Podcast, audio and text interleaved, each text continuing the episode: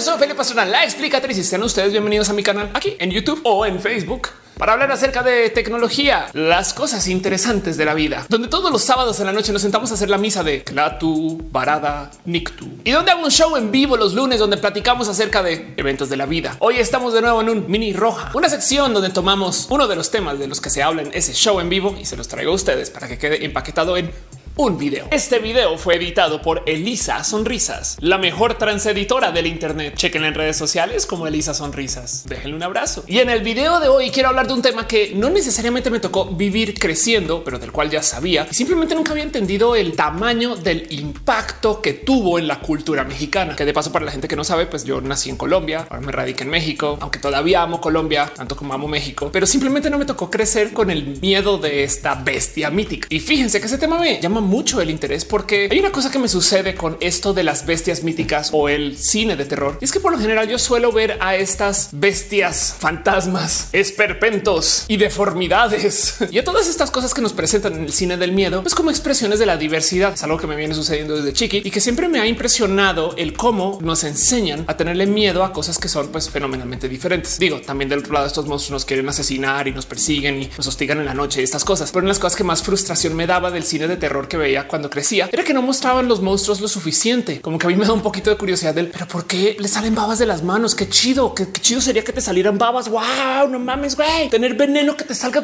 Aunque obviamente justo ese es el tema, no? Que mientras menos te muestren, más miedo te va a dar porque más cosas te imaginas, no? Pero como sea, les dije que quiero hablar de un tema que se relaciona a la cultura mexicana, cosa que créanme no es fácil de hacer. Es que la cultura mexicana de por sí es la cosa más variada y diversa que hay. Arrancando por la comida, todavía nadie encuentra un consenso de cómo decirle al elote en vaso. Perdón, perdón, perdón perdón, que nadie encuentra un consenso de cómo decirle al tronelote. ¿Qué? Que así, ah, ah, perdón, perdón, nadie encuentra un consenso de cómo decirle al esquite. ¿Qué? Me están diciendo en producción que también se le dice chasca. ¿Me entienden? El punto es que hoy quiero hablar de una cosa que puede que ustedes les haya tocado creciendo o que puede que conozcan solamente por nombre, como yo cuando me enteré de todo este tema, pero que es una bestia mítica que se le presentó a la gente mexicana por allá eso de los noventas, que se llamaba nada más y nada menos que el chupacabras. Y entonces el chupacabras es un criptido legendario que se describe como un ser que ataca animales de diferentes especies en zonas granaderas o rurales. Y aunque si bien mucha gente lo sabe, igual y en caso de que no tengan presente, la leyenda del chupacabras comienza en Puerto Rico y de hecho comienza en el 95, cosa que me explotó la cabeza cuando me enteré, porque originalmente yo pensaba que estas bestias míticas y estas leyendas urbanas de pueblo y estas cosas que sueles escuchar a tus abuelas, pues son como historias pues etéreas, no? Según yo en mi cabeza, la llorona existió desde 1700 y los duendes de Jalisco básicamente fundaron Jalisco y cosas así. Nunca se me hubiera cruzado por la cabeza que un criptido legendario y que una bestia mítica hubiera aparecido en años en los que yo he estado viva. La leyenda del chupacabras debuta en Orocovis, que básicamente es el pleno corazón de Puerto Rico, a eso de marzo de 1995, fecha que luego vamos a ver es súper, súper importante. Ahorita les cuento por qué, pero como se hace, presenta al mundo dándonos a varias víctimas animales. Sus víctimas fueron ocho ovejas, una vaca y un toro. Y aunque la policía y las autoridades concluyeron que las bajas en la cabaña local habían sido causadas por perros, cosa que también vale la pena dejar nomás en observado, póngale ahí una flechita a ese tema. Muchos lugareños al ver como la salvajidad del ataque básicamente le atribuyeron la matanza pues a la acción de algunos alienígenas. Como sea parte del motivo por el cual el chupacabra se volvió famoso, es porque ese mero mismo año también hubo otra serie de ataques así, pues medianamente sangrientos y sanguinarios contra otros animales, donde vale la pena resaltar que hubo uno muy visible en la localidad puertorriqueña de Canovanas, donde murieron 150 animales de granjas en una matanza súper única, porque al parecer todos los animales al ya los encontraron sin sangre. Ahora, lo importante acá es que el motivo por el cual se le comienza a hablar de este tema al mundo como un ataque de alienígenas es porque hay una persona que es testigo, una tal Madeline Tolentino, quien de plano hasta describe el animal, aunque lo presenta como si fuera un alien. Según como lo describe ella, la fisonomía del monstruo es un ser de alrededor de un metro de altura,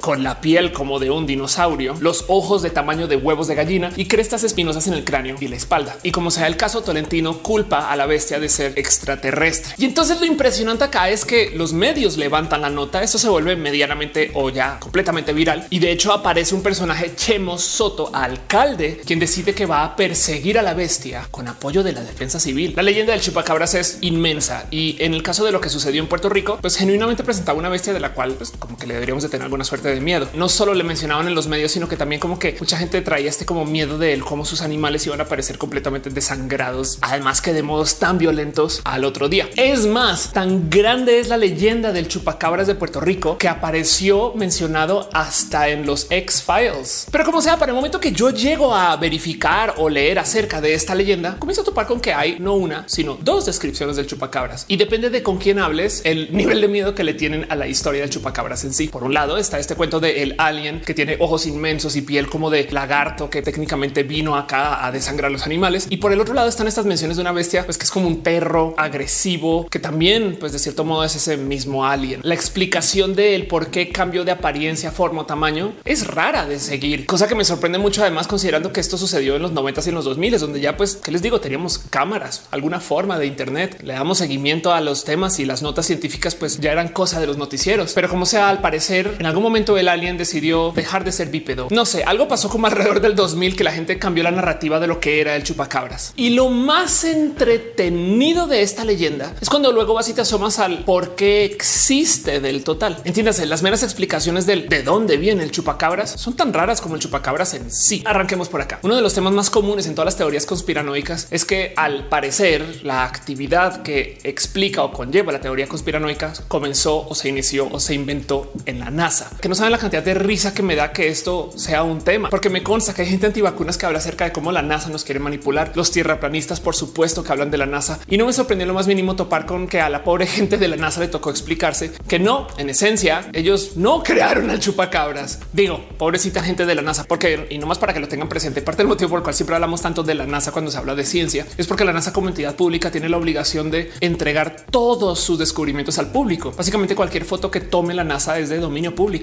y entonces ahí queda y la gente ve su logo mucho. La gente se entera de los detalles más íntimos y mínimos de la NASA y no de los de las otras entidades gubernamentales estadounidenses. Y entonces por algún motivo como que comienzan a asociar que la NASA debe estar detrás de absolutamente todo, porque hey, también se tuvieron que pronunciar en su momento acerca de un supuesto rostro que había en Marte que resultó ser nada.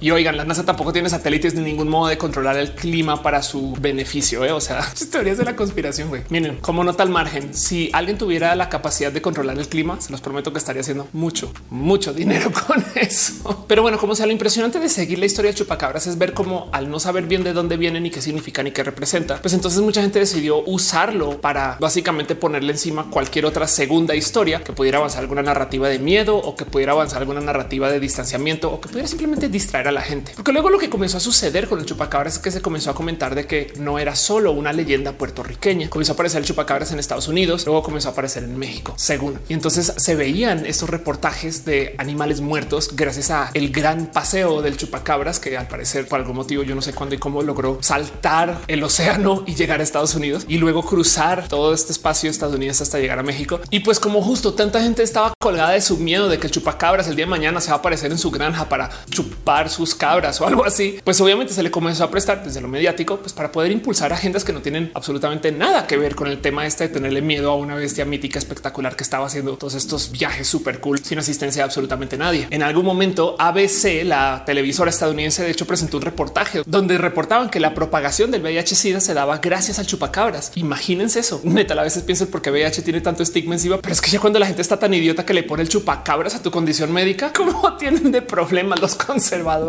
Y luego la otra cosa que me interesa mucho acerca del mero concepto del chupacabras es el tema de que se llame chupacabras, porque buscando acerca del que era lo que tanto asustaba a la gente, pues sí aparecían estos ataques en granjas donde literal se reportaban tantos pollos y tantas vacas asesinadas, casi nunca cabras. Entonces te salta un poco la duda del y entonces por qué le dijeron chupacabras? Pues resulta que justo en la época del 95 un comediante de nombre Silverio Pérez que estaba justo comentando de la existencia del animal o de la bestia le decidió tildar a sí misma el chupacabras sin motivo, sin razón, solamente por darle un nombre. Y de ahí en adelante todos los medios agarraron para decir así se llama y así le daremos trato a nuestros medios. Pero de todos modos vale la pena decir que el concepto del chupacabras y la palabra en sí ya se usaba desde mucho antes. De hecho, en 1960 en un show de televisión estadounidense de nombre Bonanza hay un episodio en particular donde en una pequeña y rara situación de crisis una persona muy de campo se acerca a comentar de cómo pasó por ahí el chupacabras y tomando en cuenta que esto sucedió unos 35 años antes de la observación de Tolentino. Entonces como que también nos deja un poco presentes el concepto de que el chupacabras es o era una bestia mítica de la cual se le habría de tener miedo si tú eres una persona de campo. Quien quita que la leyenda del chupacabras existiera desde mucho antes y simplemente no quedó documentada y más bien explotó desde lo mediático ya en el 95 con la historia de Tolentino. Pero hoy en día vivimos en la época moderna con celulares y tecnología para poder ver más y saber más. El motivo por el cual, de hecho, en caso de que no tenga presente, desde que tenemos celulares y buenas cámaras, casualmente se desaparecieron los avistamientos de ovnis. Los únicos que hemos visto últimamente son los que se vuelven muy mediáticos, grabados con cámaras del gobierno estadounidense, que de paso siempre son los mismos tres videos que nos vuelven a presentar. Ese cuento de que cada día se ven ovnis nuevos llegando aquí a nombre en la ciudad dejó de suceder cuando llegó el celular con cámara. Y entonces lo chido es que ya acercándonos más hacia la era moderna, mucha gente comenzó a tener más pues como avistamientos o acercamientos con lo que es un chupacabras. Y en el 2007 alguien capturó a uno, cosa que de por sí si lo piensan también ha de ser bien transgresor, porque se supone que el chupacabras es el chupacabras. La otra rara inconsistencia con la leyenda del chupacabras es que piensa que es una bestia. Vean nomás como acá solito ya se puede comprobar que fue todo un cuento o un invento, caso de que alguien sí se lo hubiera creído en su momento. El mero hecho de que la gente pensara de que un solo animal o bestia o alien saltó de Puerto Rico, llegó a Estados Unidos y caminando y por tierra cruzó hasta México sin problema alguno, ya solito ha de dejar de muchas dudas. Pero luego también este cuento de que el proceso cambió de forma de ser bípedo a ser cuadrúpedo también despierta muchas dudas. Y entonces el cuento de que en el 2007 aparezca una persona en Texas diciendo acabo de capturar un chupacabras,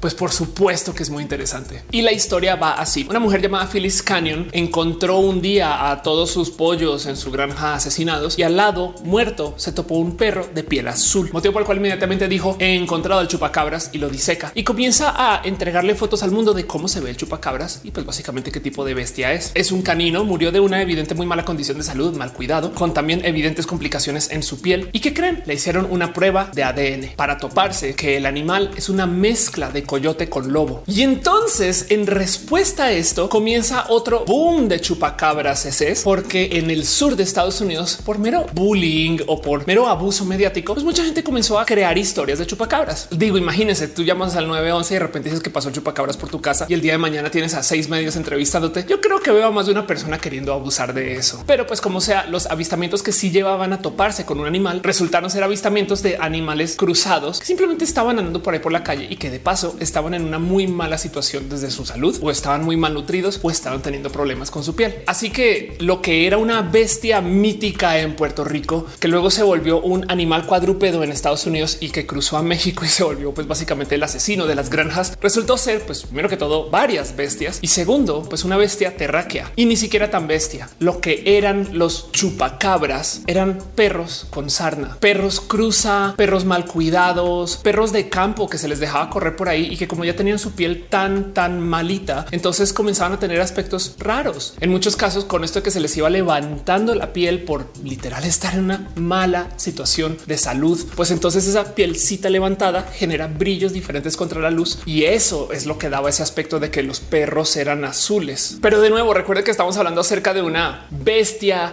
bípeda con la piel como de un dinosaurio, con los ojos del tamaño de huevos de gallina y crestas espinosas en el cráneo y la espalda. ¿Cómo llegó a ser que los chupacabras ahora son estos perros de campo? Nada, yo culpo a los medios. Recientemente apareció la noticia de cómo alguien adoptó a uno y por el mero miedo de tener a uno de estos animales en una jaula, pues lo acabó eutanizando. El chupacabras, pues por supuesto que era una bestia mítica y lo impresionante es ver de cómo, pues básicamente al ser de una bestia que no se nos daba mucho ver, entonces como que todo el mundo llenó los vacíos con lo que sea que se estuviera imaginando que fuera un chupacabras. Pero de nuevo, no era uno, eran varios y no chupaban cabras. A veces pienso cómo hubiera sido el mundo si hubiéramos tenido Twitter desde los 80, sino desde el 2009.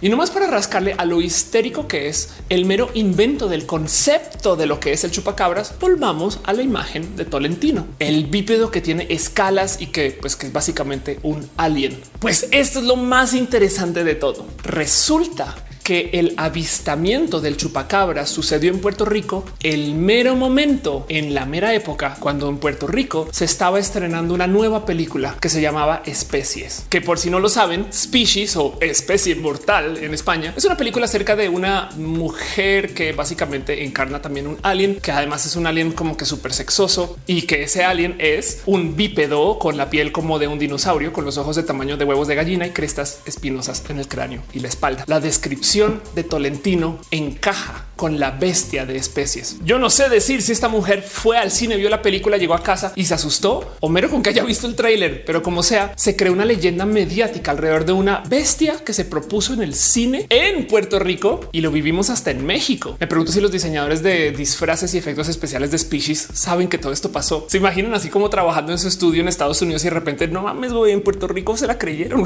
Pero como sea, lo impresionante de toda esta historia es que aún hoy todavía hay gente que sí cree que el chupacabras es y fue real. Todavía en el 2013 se hablaba de cómo la gente veía un chupacabras o el chupacabras andando por ahí. Que de nuevo todavía vaya como que me salta este cuento de que confundan el chupacabras con un chupacabras. Es como si de repente dijéramos que hay un narco muy, muy peligroso que se llama el narco. Se imaginan que todos los ataques del narco se piense que son de solo una persona, un super narco que es el narco. Ataque violento en Sinaloa hoy por el narco. Se registraron 26 muertes en Acapulco en un ataque súper sangriento por parte de el narco. Y alguien en casa pensando, no mamen, güey, ese güey fue de Sinaloa a Acapulco el mismo día y mató allá y mató acá.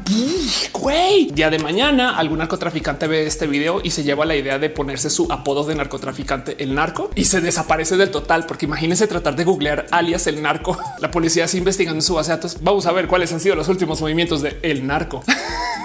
En fin, en fin, en fin. El punto es que el chupacabras despierta un buen de cosas de las cuales yo creo que vale la pena platicar, porque hay algo que me impresiona mucho y es el mero hecho de cómo justo el chupacabras funcionó como una excusa perfecta para asustar a la gente, para hablar de otros temas o dejar de hablar en otros temas. En México se le conoce muy, muy bien al chupacabras porque se le daba cobertura en los periódicos, en los noticieros y se comentaba de cómo el chupacabras nos seguía atacando y la gente debería de tenerle miedo, lo cual me trae al otro punto incongruente del chupacabras cabras Nunca atacó a O sea, las historias era yo estaba en mi granja, me desperté el otro día y todos mis pollos amanecieron muertos. Deberíamos de tenerle mucho miedo a los seres humanos porque hay cero incidencias de ataques del chupacabras a humanos. Pero bueno, así es el miedo, no irracional. Y obviamente los medios igual se colgaron de esto para reportarle al mundo o por lo menos a México de cómo debería la gente tener mucho más cuidado en casa y observar estos temas. Casualmente, justo al tiempo que el país está pasando por una crisis económica horrible, donde en últimas básicamente lo que los medios querían hablar de otra cosa. Cuando iba ya para nuestra casa,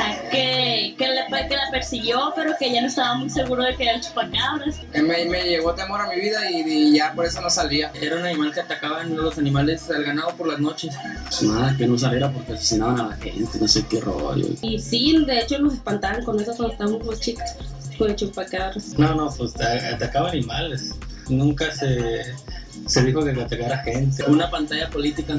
Como que más fue como método político para tapar unas, unas noticias.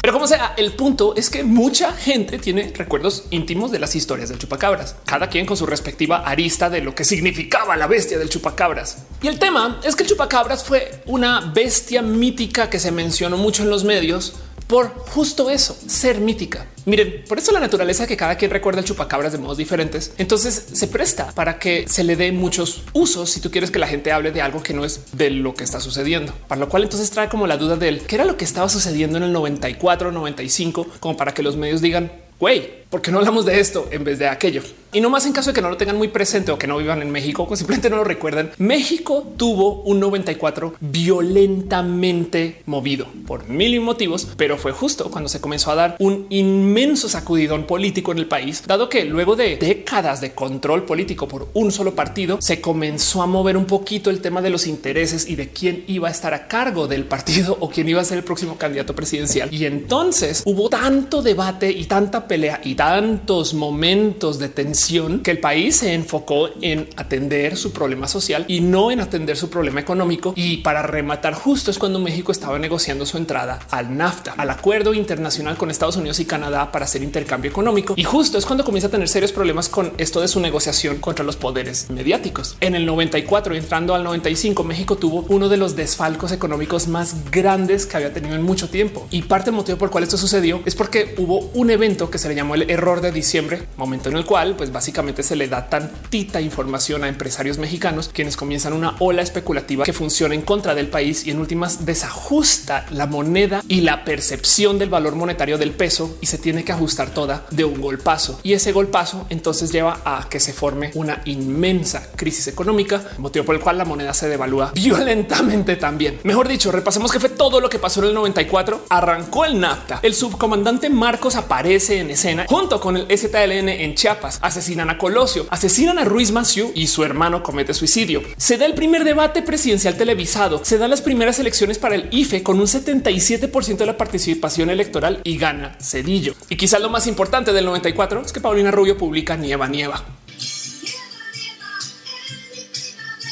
O sea, fue un año muy movido y evidentemente los medios, quienes de paso también tenían nexos muy directos con el gobierno, tenían mil y un motivos para generar conversación acerca de temas que no necesariamente eran los temas. Mucha gente hoy en día sabe que esto sucedía y le queda muy claro que el chupacabras realmente era pues eso, la leyenda del chupacabras. Lo impresionante es que todavía hay gente que genuinamente sí cree que el chupacabras existe o existió. Motivo por el cual entonces me gustaría presentar en este video la siguiente propuesta. Si fijan, a medida que cursamos dilemas geopolíticos o dilemas de orden o desorden mundial, como que parecería que al mismo tiempo los medios comienzan a hablar de cualquier cosa que sea fantástica, que no tenga explicación, que no podemos ver ni observar, pero que ahí está y que ya casi viene por nosotros y nosotras, pero no ha llegado todavía. Estoy hablando de ovnis y hombres lobos y chupacabras. Me gustaría darle un nombre a esta relación directa que hay entre desastres políticos o desórdenes geopolíticos y noticias acerca de bestias míticas y ovnis y cosas que nos pueden amenazar, pero que no están ahí, pero que ya vienen, pero que simplemente no han llegado todavía, pero que el día de mañana van a ir por ti. Llamémosle la ley de Stanley en honor a Paco Stanley, que me gustaría proponerla así. Entre más serio y sospechoso sea el tema que esté sucediendo ahorita o más importante o más desorganizada sea la crisis o más explosiva, entonces más teorías conspiranoicas y más noticias falsas van a aparecer. Por lo cual nomás me gustaría darle un agradecimiento a arroba cursed sinner por ofrecer la idea del nombre. Parece espectacular y que de cierto modo explica muy a fondo este fenómeno del cómo las noticias falsas que aparecen cuando hay grandes crisis no son noticias medianamente falsas. No es decir que Slim se accidentó en su casa y pues que está bajo algún cuidado intensivo y que pronto se recuperará, sino es que nos trae noticias que de alguna forma u otra nos amenazan y a nuestro estilo de vida y nos dan miedo. Entonces trae a la mesa la duda de él por qué estamos tan dispuestos y dispuestas a creer en estas cosas. ¿Qué es lo que nos representa el chupacabras más allá del miedo genérico de una bestia que está andando por allá en Puerto Rico que casualmente ataca animales y que por algún motivo nos da miedo a nosotros y a nosotras? ¿Por qué nos despierta un miedo innato? Porque tenemos este reflejo de dónde viene y pues de cierto modo el qué significa. Pues bueno, lo primero es que esto evidentemente responde a una ventaja evolutiva que de cierto modo nos fue muy, muy funcional cuando vivíamos por fuera de la comodidad de la vida moderna, que se dio a raíz de que nuestro cerebro está optimizado para buscar patrones. Si lo piensan, ver las estrellas en la noche es de por sí muy bello con el mero considerar que cualquiera de esas estrellas puede ser una cosa del tamaño de nuestro sol o más grande y que puede tener otro sistema de planetas que le rodee, solo que simplemente, pues en muchos casos, pues no los vemos al ojo pelado o el mero considerar que las estrellas representan lo amplia que es la historia galáctica. Pero para muchas personas, el ver muchos puntos dibujados en el cielo se vuelve la búsqueda de patrones. Seis puntos que están puestos en el cielo de cierto modo, de un modo muy al azar. Claro, ha de ser la espada de Damocles. porque además si lo piensan las constelaciones pues no son planas. O sea, hay una estrella acá, hay otra estrella acá, hay otra estrella acá, pero vistas desde nuestro ángulo pues se ven como tres estrellas en línea y dicen claro, es el cinturón de Orión. No habían pensado en eso, no que las constelaciones son tridimensionales. Como sea, el motivo por el cual eso sucede es porque nuestros cerebros están optimizados para buscar patrones y vaya que nos funciona muy bien. Y ojo, el cerebro no solo es bueno para buscar patrones, sino que tenemos una tendencia a actuar sobre ellos, así sea por impulso o por mero reflejo. Y esto sí que responde a una ventaja evolutiva o a la mera necesidad de vivir. Porque si lo piensan para estos humanos ancestrales o para estas figuras de nuestro ultrapasado, el vivir, digamos, en una jungla y escuchar ruidos que pueden no tener ninguna conexión entre ellos, de cierto modo, el mero hecho de que nos imaginemos esas conexiones entre esos ruidos les pudo haber salvado la vida. Si tú como humano ancestral vas caminando por la jungla y de repente sientes que el viento va en tal sentido y que las hojas suenan de un modo y que casual allá atrás cayó una planta y que por allá viste que un pájaro se movió, cosas que genuinamente no deberían de tener relación alguna. Tu cerebro capaz y si intenta atar los hilos y dice, güey, es posible que un depredador esté en la zona. Pasó por allá, se movió el pájaro. Cuando llegó acá, se recostó sobre la planta y por eso cayeron las hojas. Y justo no se está moviendo el viento de tal modo porque el animal es de tal tamaño y puede que esté bloqueando el flujo del viento. Me inventé todo eso, pero vean cómo el encontrar patrones le pudo haber salvado la vida a alguien. Y pues en últimas de eso evolucionamos a hoy. Entonces nuestro cerebro a lo largo de la formación del ser humano, pues por supuesto que se optimizó con esta tendencia de no solo buscar patrones, sino quererlos confirmar. Tanto que químicamente nos genera gusto el confirmar un patrón observado. Yo no soy fiel creyente en el horóscopo con razones relacionadas con esto de las posiciones de las estrellas. Entiendo que hay temporalidades de la formación del ser humano porque tenemos calendarios y tenemos fechas recurrentes y tenemos cosas que nos forman a medida que crecemos según esas fechas, tanto así como los hermanos mayores suelen cumplir con algunos patrones y los hermanos menores suelen cumplir con otros. Y eso es una realidad. Muchas personas genuinamente sí creen que el destino de tu vida responde al dónde estaba el sol y dónde estaban las estrellas en el momento de tu nacimiento. El tema es que el horóscopo en su versión más básica está reducida solamente a 12 comportamientos humanos, que es extremadamente simplista en mi opinión, y que además hoy en día son 13 porque un día se percataron que había una constelación más que simplemente sacaron porque 13 es de mala suerte. Estoy hablando de la pobre gente que responde a la constelación de Ofiuco, pero por consecuencia mucha gente sí trae un genuino gusto en tratar de adivinar a qué grupo de constelación pertenece alguna persona. Y esto pues pueden ser ustedes. Y miren nada en contra, porque igual a fin de cuentas, si a ti toda la vida te dicen que eres una persona libra y los libros se comportan así, puede que tú comiences a adoptar esos patrones de crecimiento y entonces lo vuelves realidad. Digo, de nuevo, yo sí creo en las temporalidades, solamente que no creo que la relación de entre estrellas, posición del sol contra esas estrellas y tu momento de nacimiento tenga algo que ver con el por qué la gente se comporta así. Y el punto al que voy es que esta gente que se la pasa tratando de adivinar la posición de constelación de nacimiento de las otras personas, el momento en el que le atinan al símbolo o al horóscopo de alguien, pues se sienten bien. No mames, sabía que eras todo un Capricornio. Wow, sabía, yo sabía.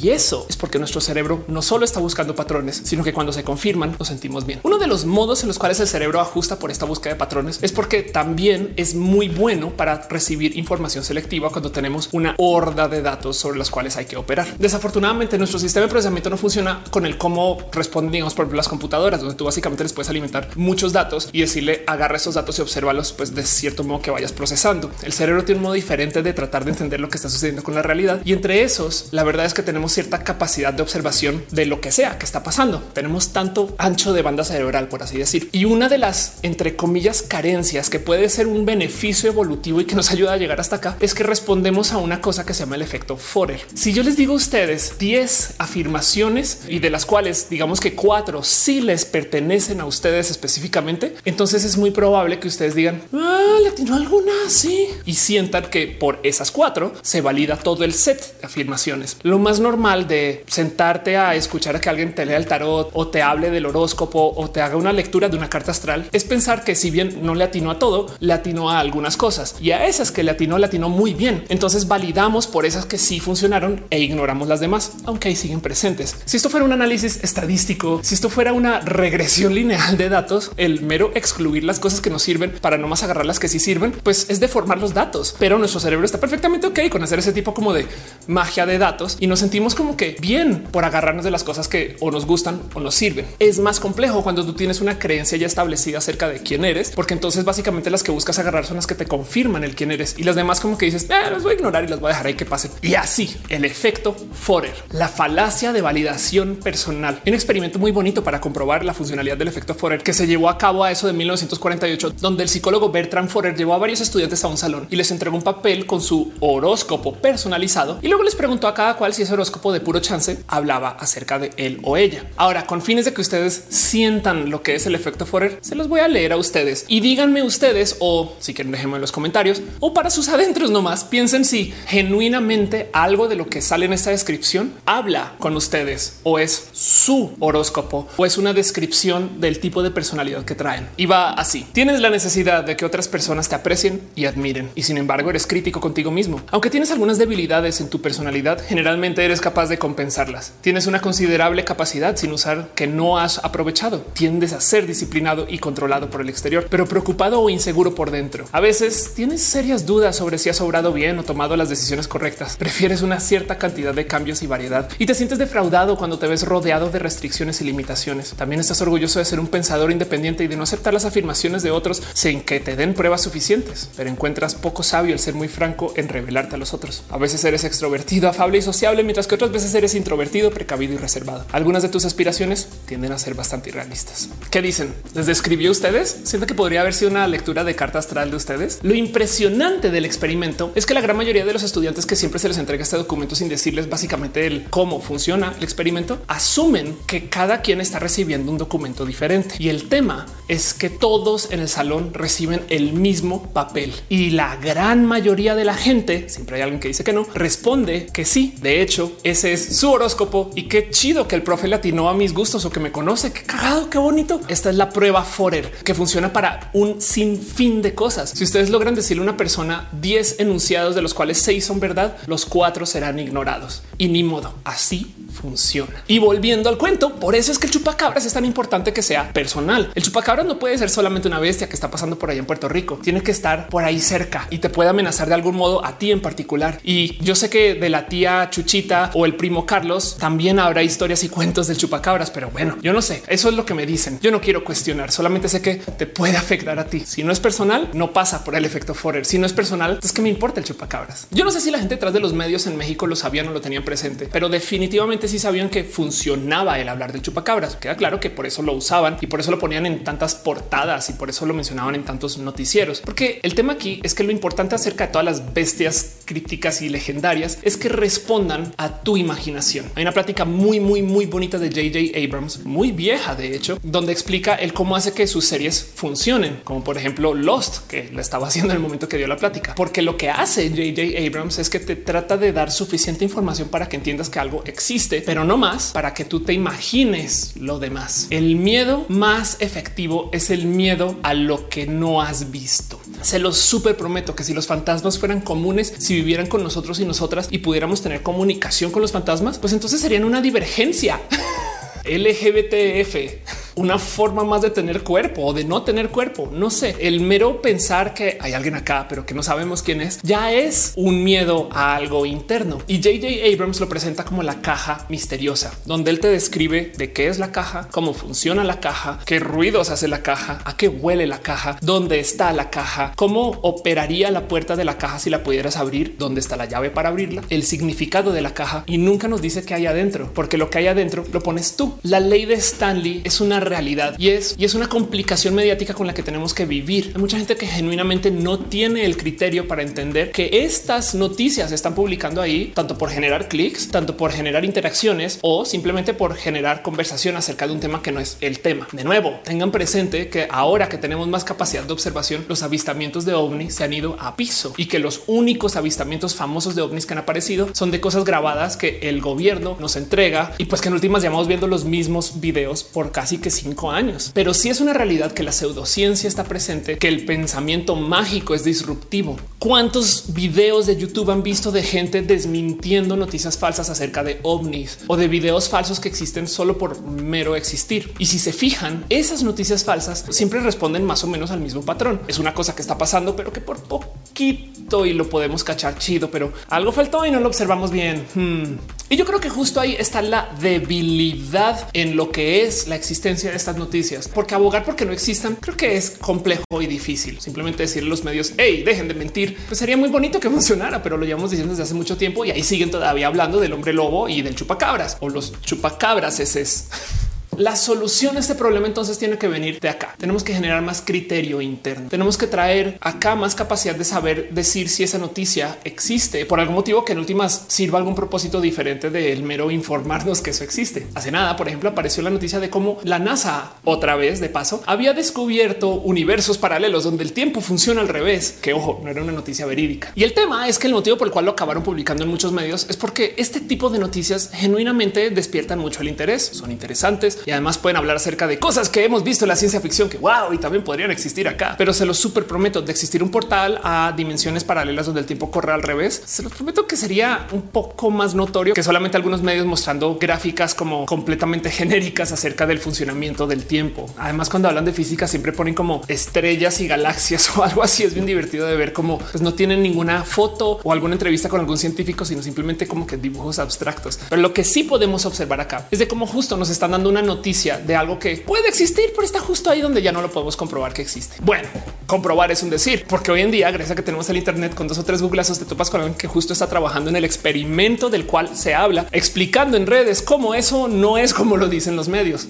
Quieren generar clics. Las teorías de la conspiración son peligrosísimas porque mucha gente igual y se las trata de poner encima como algo en lo cual se debe de actuar. En este momento hay gente que está quemando torres con antenas de tecnología 5G porque juran que gracias a esas antenas es como se esparce el coronavirus en el mundo, ignorando el mero hecho de que no hay antenas de 5G en muchos lugares del mundo donde sí hay coronavirus. Y entonces, ¿cómo llegó a México? Vía las bocinas del fierro viejo. Hay un tema aquí muy, muy, muy presente, donde hay que entender que los medios no siempre están actuando en el mejor interés de quien lee los medios. Es más, dentro de la visión de los negocios de los medios, el mero hecho de que nosotros los podamos consumir totalmente gratis a cambio de que nos muestren anuncios implica que el negocio de los medios es realmente venderle nuestra atención a las marcas y la gente que les vaya a patrocinar. El producto de los medios no necesariamente tienen que ser las noticias, sino que las noticias son un gancho para que más gente se acerque a los medios. El producto somos nosotros y nuestra atención y eso es lo que están vendiendo. De paso mismo que pasa con las redes sociales. Las redes sociales son gratis porque lo que le están vendiendo a las marcas que patrocinan y anuncian sobre las redes sociales es nuestro tiempo en el sitio, es nuestra atención. Lo que consideramos el producto es gratis porque nosotros somos el producto. Pero bueno, eso no quiere decir que todos los medios existan meramente para venderle ojitos mirando una pantalla a alguien, porque hay medios que genuinamente si quieren informar o que quieren informar una visión de la vida o una realidad o una realidad política también de paso. Y el problema de dudar de los medios es que eso también de paso lleva a que la gente no quiera creer en la ciencia actual. Como es difícil deshilachar si lo que están comunicando los medios es la realidad o de nuevo otra mentira. Entonces, como que lo mejor es creer en lo que tú ya quieras creer de todos modos. Entiéndase. Sí, sí hay gente que sabe que el chupacabras fue una mentira fabricada y entonces ahora es porque te va a tener que creer cuando me estás hablando de una cosa que se llama el coronavirus. Yo no sé. O sea, tú me mentiste de esto, esto, esto, aquello. Me vas a decir que hay una pandemia mundial. Güey.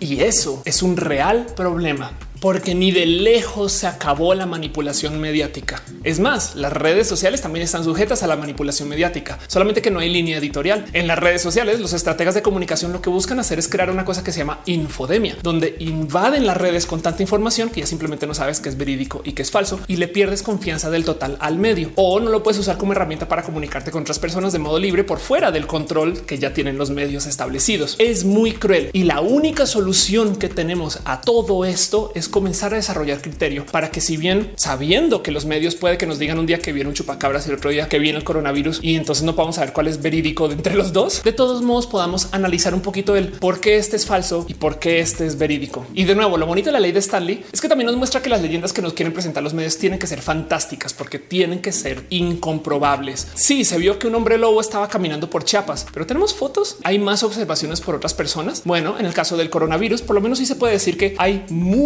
ángulos de ver el coronavirus. Hay gente que ha hecho análisis genéticos. Hay gente que se ha sentado a documentar la historia de quiénes fueron los primeros pacientes. Hay gente que le ha dado seguimiento a las personas enfermas, fotos, historias, videos, tanta información de tantas ciudades, de tantas personas, que es muy difícil pensar que esto es algo que simplemente se inventaron los medios por medio coordinarse entre sí. O sea, los poderes mediáticos pueden ser malvados, pero no son tan superhéroes como para de repente poderse coordinar tan bien entre tantas personas. Que me trae entonces al segundo punto relacionado a esto del criterio de las noticias falsas. Si la noticia, como la publica el medio, de cierto modo les invita a ustedes a que la quieran compartir, entonces claramente es un escándalo posiblemente fabricado que están usando para que tú lo compartas. Si tú sientes la necesidad de decirle a tu cuate o tu cuata, güey, esto está pasando, qué raro, con fines de compartir una noticia escandalosa a alguien, entonces hay que preguntarse por qué es tan escandalosa esa noticia o por qué me escandaliza a mí. Hay un consejo muy famoso que dice la gente de actualidad panamericana, que de paso es un medio de noticias falsas muy bonito, donde ellos recomiendan que antes de tuitear respiremos. Lo mismo, la leyenda del chupacabras existe porque puede existir, pero no necesariamente está ahí. Pero yo tengo tantitos datos, pero no necesariamente se puede comprobar. Pero me va a atacar a mí, pero no ha llegado todavía porque falta algo. Y es tan fácil de desarmar solamente por el tema de él y los chupacabras. Pero cómo los medios lograron vendernos la historia del cómo los perros enfermos de callo de pueblo completamente sarnosos y malos de su salud son esta bestia mítica que llegó de otro planeta y que se come a las cabras, aunque la verdad es que solamente atacaba pollos y vacas. Pero hey, que un día puede llegar por ti. Creo que eso sí amerita observar, porque el día de mañana lo van a intentar de nuevo. Si es que no lo han hecho ya varias veces. La manipulación mediática no se ha acabado y se los prometo que más gente va a hablar del chupacabras en el futuro, que es una lástima porque la neta neta sería bonito que como sociedad pudiéramos cuidar esos animales para que no tengan y pasen por sarna. Y en caso de que los aliens de especie existieran y que tuvieran esas formas, sería súper chido hacer contacto con esos aliens y platicar o ver cómo se comportan y tener alguna forma de negociación o acercamiento que no venga desde el miedo y del terror, porque quien quita que sea otro modo de ser seres humanos o que sean de un desarrollo diferente de o de este planeta o de otros planetas. No sé, reemplacemos el miedo con asombro y ya con eso le restamos todo el poder a las noticias falsas y a los escándalos fabricados. En fin, ¿cuál es su historia con el chupacabras? ¿Les tocó vivirlo? ¿Sus papás recuerdan al chupacabras? ¿Alguno de ustedes vio al chupacabras o a un chupacabras ese es? Déjenmelo saber aquí en los comentarios. Cuéntenme un poquito de cómo lo vivieron en su momento, si les tocó o qué piensan de esto. Hay gente en Jalisco que a veces me habla acerca de los duendes. Hay gente en Tabasco que me habla acerca de también otros duendes o de recuerdo que una vez alguien me habló acerca de mosquitos como así de grandes en Tabasco y yo creo que me estaba molestando con esa historia, pero ya saben cómo es.